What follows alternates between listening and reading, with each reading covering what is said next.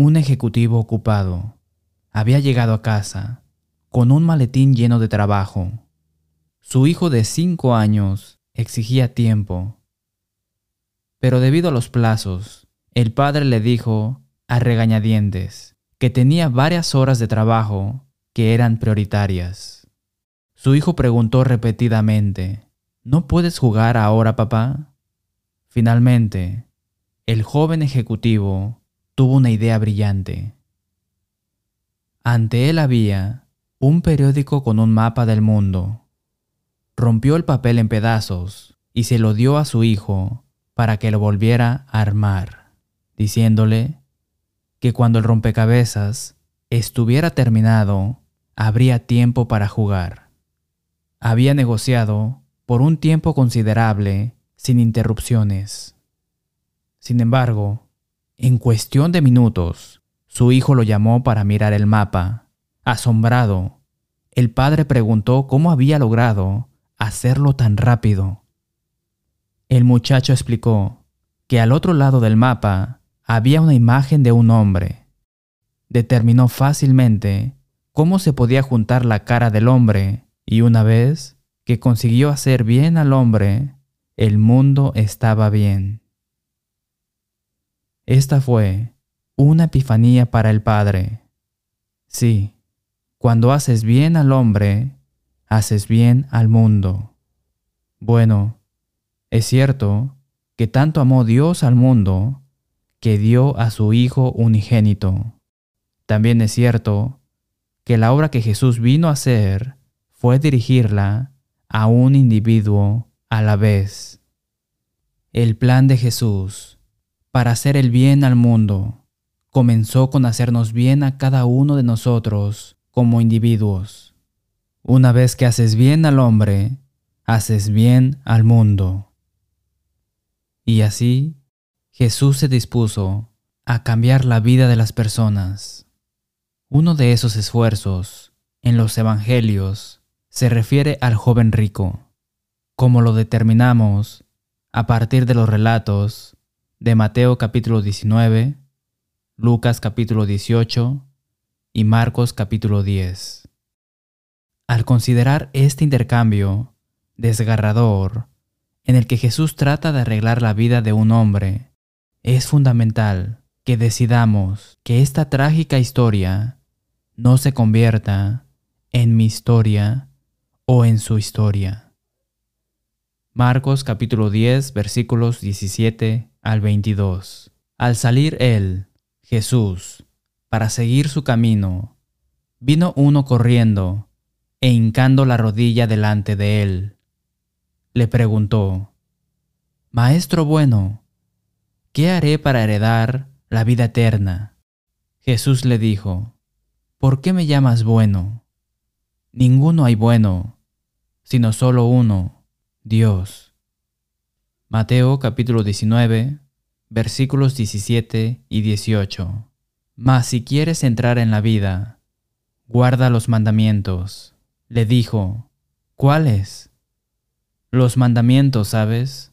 No adulteres, no mates, no hurtes, no digas falso testimonio, no defraudes honra a tu padre y a tu madre. Él entonces, respondiendo, le dijo, Maestro, todo esto lo he guardado desde mi juventud. Entonces Jesús, mirándole, le amó y le dijo, Una cosa te falta. Anda, vende todo lo que tienes y dalo a los pobres, y tendrás tesoro en el cielo. Y ven, sígueme tomando tu cruz. Pero él, afligido por esta palabra, se fue triste porque tenía muchas posesiones. Una cosa te falta después de nuestro himno. Jesús mencionó cinco de los diez mandamientos al joven rico. ¿Sabe qué mandamiento Jesús no mencionó directamente? sino que se lo presentó al joven rico en forma de prueba? Jesús aludió al último de los diez mandamientos. Lo leemos en Éxodo capítulo 20, versículo 17. No codiciarás la casa de tu prójimo, no codiciarás la mujer de tu prójimo, ni su siervo, ni su criada, ni su buey, ni su asno, ni cosa alguna de tu prójimo. En el Nuevo Testamento, el Espíritu Santo presenta este mandamiento de manera diferente. El apóstol Pablo escribe en Colosenses capítulo 3, versículo 5, Haced morir, pues, lo terrenal en vosotros, fornicación, impureza, pasiones desordenadas, malos deseos y avaricia, que es idolatría. Aquí, Dios no solo nos enseña a matar la codicia, sino que además enfatiza la gravedad de este pecado, equiparándolo con la idolatría y señalándonos el primero de los diez mandamientos. No tendrás dioses ajenos delante de mí. Éxodo capítulo 20, versículo 3. El Señor realza aún más lo atroz de este pecado a sus ojos en Primera de Corintios capítulo 5. Aquí encontramos la codicia singularizada en una breve lista de pecados específicamente mencionados, que si un cristiano no se arrepiente, la iglesia debe retirarle la comunión. ¿Alguna vez ¿Ha oído hablar de un cristiano retirado por ser codicioso? Entonces, si bien no hay duda de cuán serio es Dios acerca de este pecado, ¿qué es exactamente la codicia? ¿Cómo sabemos cuando codiciamos? Recientemente, descubrí que este pecado está más cerca de casa de lo que nunca pensé. Una escritura nos ayuda a entender lo que significa codiciar, porque contrasta la palabra codiciar con su opuesto. Hebreos capítulo 13, versículo 5. Sean vuestras costumbres sin avaricia, contentos con lo que tenéis ahora. La codicia es lo opuesto al contentamiento. Cuando uno está contento, dice, tengo suficiente. Cuando uno codicia, dice, no puedo tener suficiente, necesito más. La codicia es una actitud. La codicia es un estado del corazón que a menudo se manifiesta a través de las acciones de uno.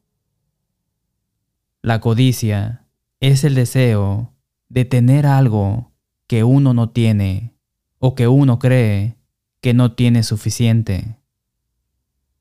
Dudo que cada cristiano que escuche el sermón de hoy sea lo suficientemente maduro espiritualmente para digerirlo. Está bien, algunos estarán listos, todos estamos creciendo, sigamos madurando y consideremos lo que la Biblia tiene que decir sobre este tema.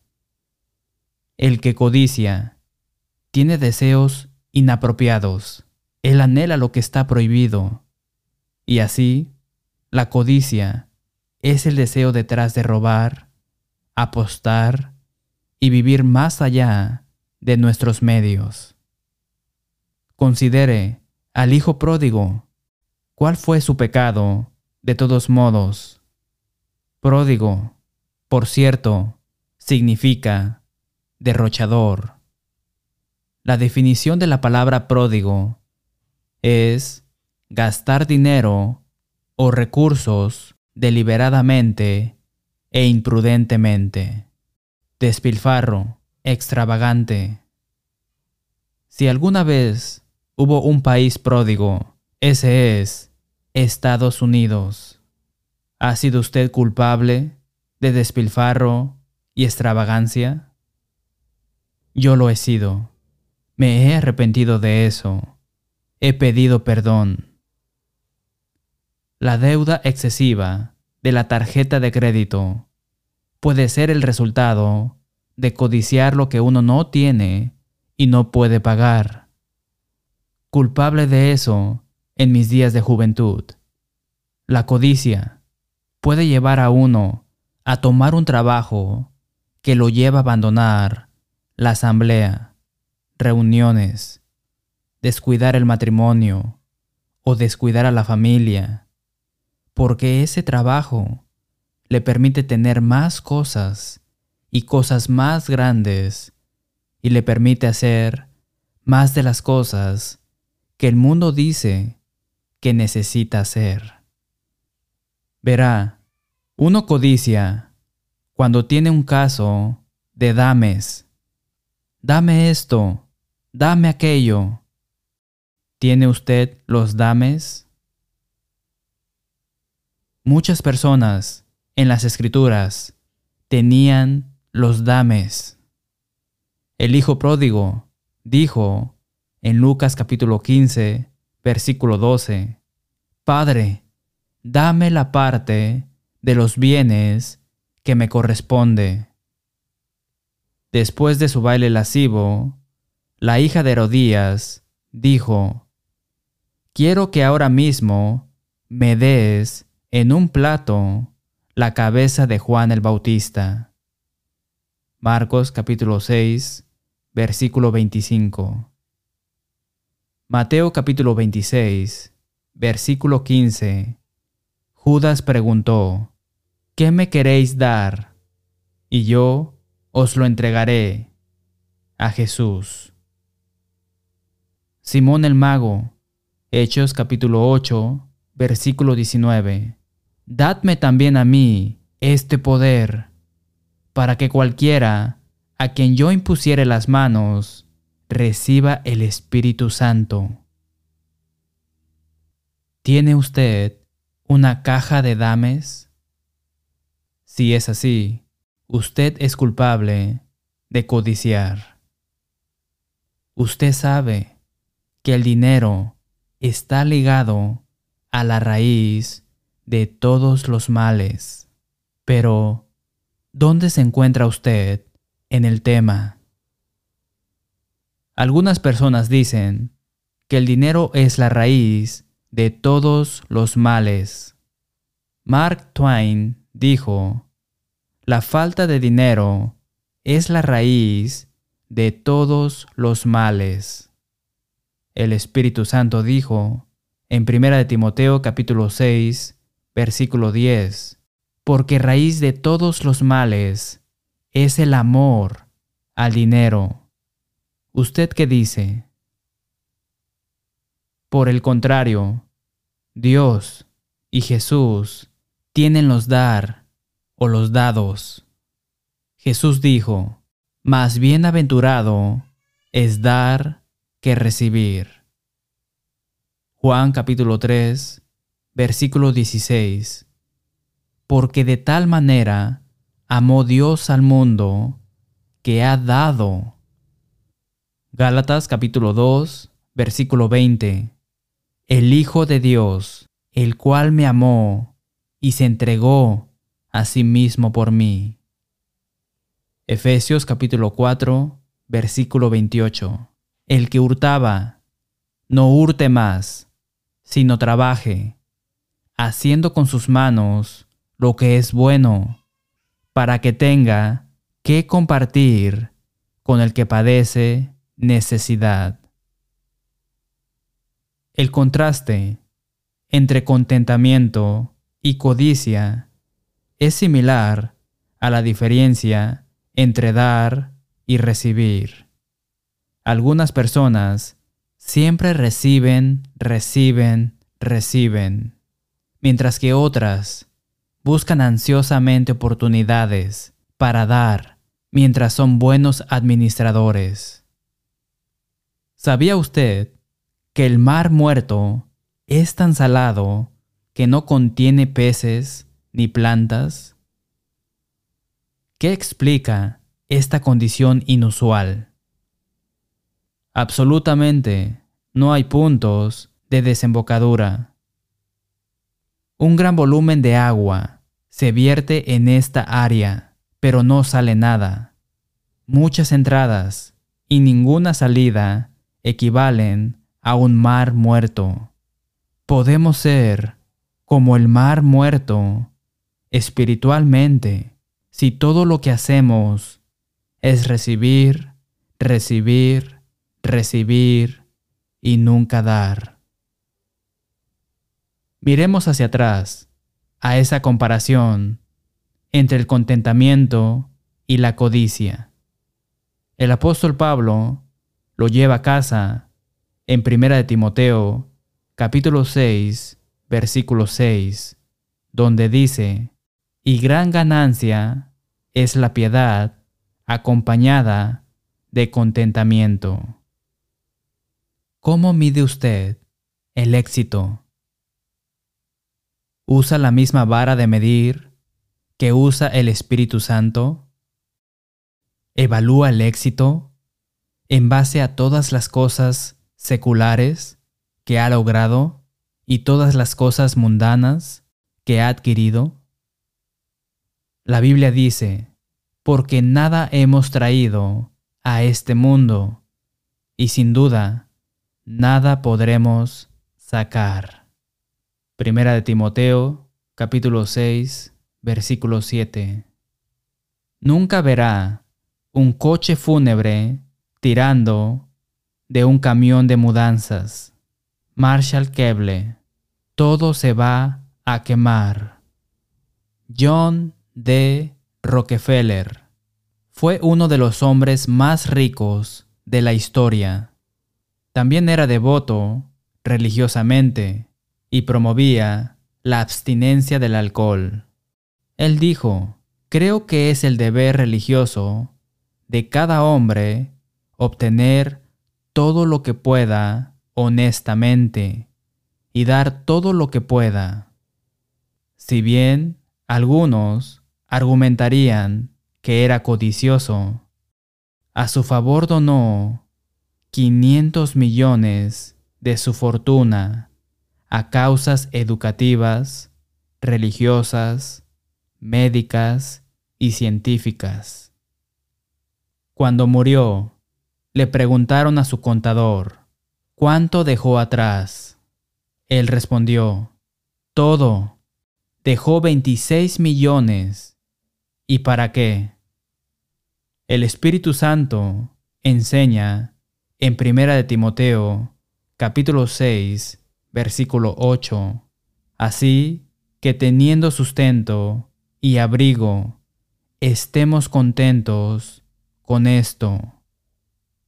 Wow, eso pone el listón muy alto.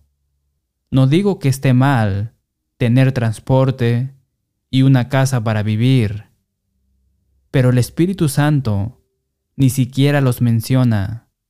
Si quiere ver si esto puede ser una área de debilidad, tengo un par de pruebas que puede intentar. Revise sus armarios. Revise su garage. Ay, ¿Eso le golpeó como me golpeó a mí? Este capítulo de las epístolas del apóstol Pablo a Timoteo tiene mucha sabiduría para orientarnos sobre el tema del dinero. Proporciona tal equilibrio sobre el tema. Timoteo capítulo 6 versículos 9 al 11. Porque raíz de todos los males es el amor al dinero.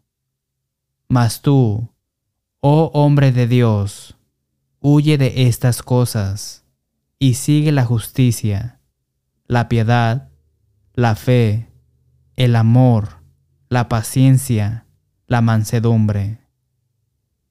¿Qué persigue la mayoría de la gente en el mundo? Dinero, cosas. Por eso Jesús dijo, que no se puede servir a Dios y a las riquezas. Por eso, el apóstol Pablo dijo que la avaricia es idolatría. Aunque rara vez, si es que alguna vez, se inclina ante él, el hombre hace del dinero y del materialismo su Dios. Ganar dinero, el buen dinero, es la prioridad número uno. El Espíritu Santo dice, huye de estas cosas y sigue la justicia, la piedad, la fe, el amor, la paciencia, la mansedumbre. Una gran pregunta. ¿Es pecado ser rico? No. De hecho, es tan fácil, si no más fácil, codiciar para un hombre pobre que para un hombre rico. ¿Cómo podría un hombre ser rico y no ser codicioso? Vea esto.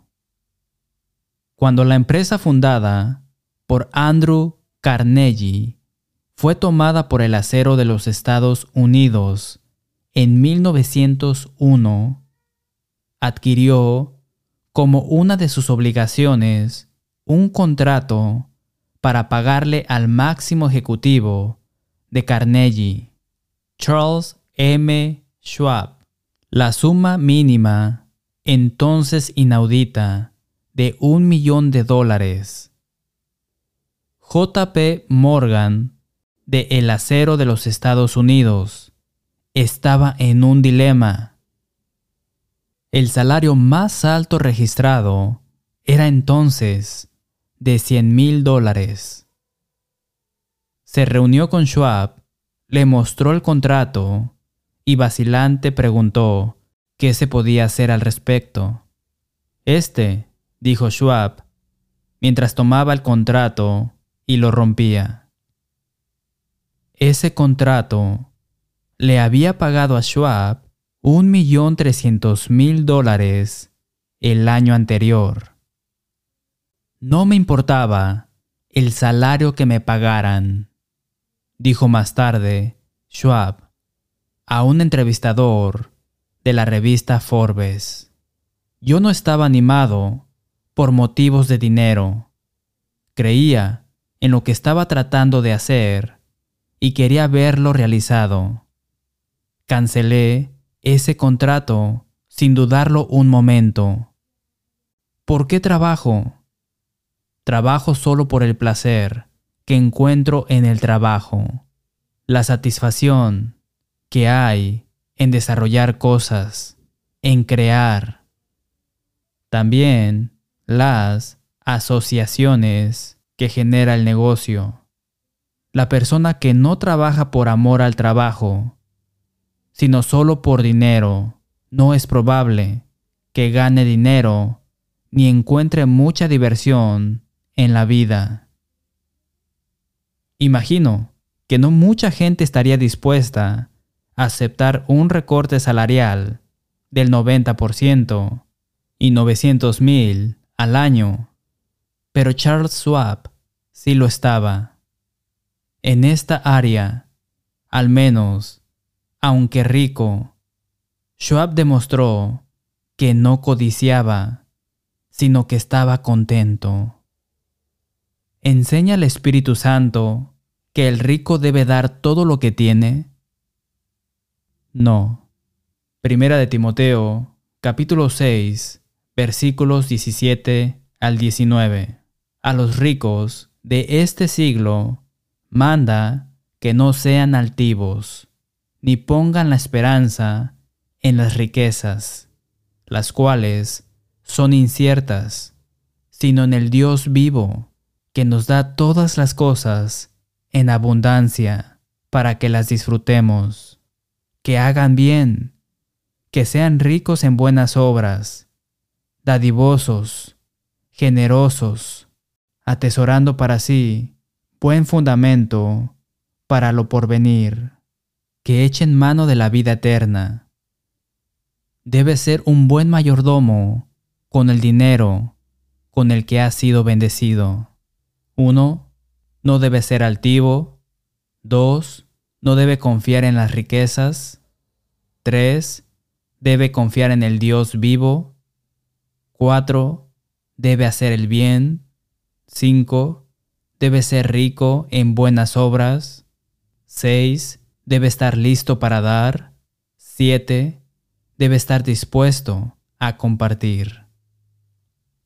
Hay más de 2.000 versículos en la Biblia sobre el dinero.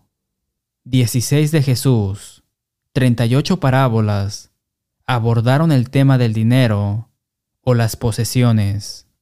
Entiendo que Jesús predicó sobre el dinero con más frecuencia que sobre la fe y la oración combinadas. Jesús predicó con frecuencia sobre el dinero porque sabía lo difícil que es priorizar a Dios sobre el dinero.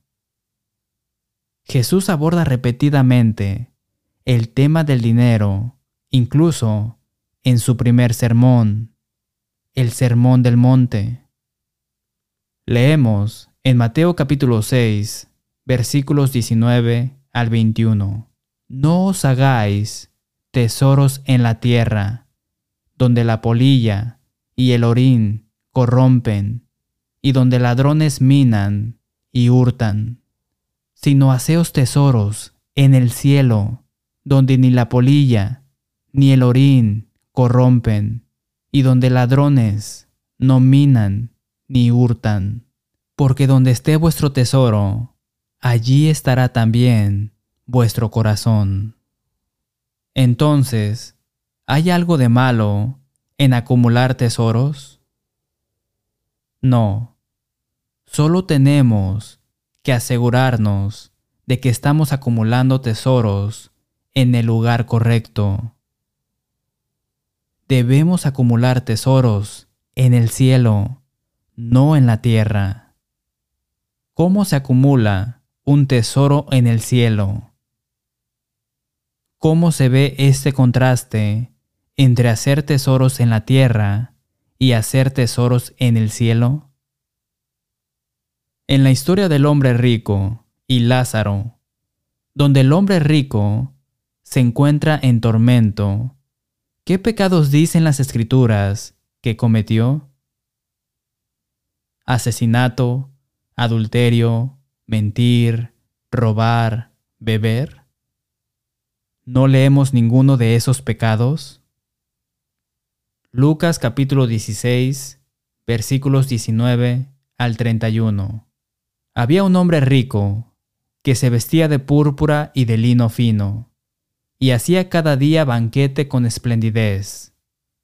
Había también un mendigo llamado Lázaro, que estaba echado a la puerta de aquel, lleno de llagas, y ansiaba saciarse de las migajas que caían de la mesa del rico. Y aún los perros venían y le lamían las llagas. Aconteció que murió el mendigo, y fue llevado por los ángeles al seno de Abraham. Y murió también el rico, y fue sepultado. Y en el Hades alzó sus ojos, estando en tormentos, y vio de lejos a Abraham y a Lázaro en su seno. Entonces él, dando voces, dijo, Padre Abraham, ten misericordia de mí, y envía a Lázaro para que moje la punta de su dedo en agua y refresque mi lengua, porque estoy atormentado en esta llama. Pero Abraham le dijo, Hijo, acuérdate que recibiste tus bienes en tu vida, y Lázaro también males pero ahora éste es consolado aquí, y tú atormentado.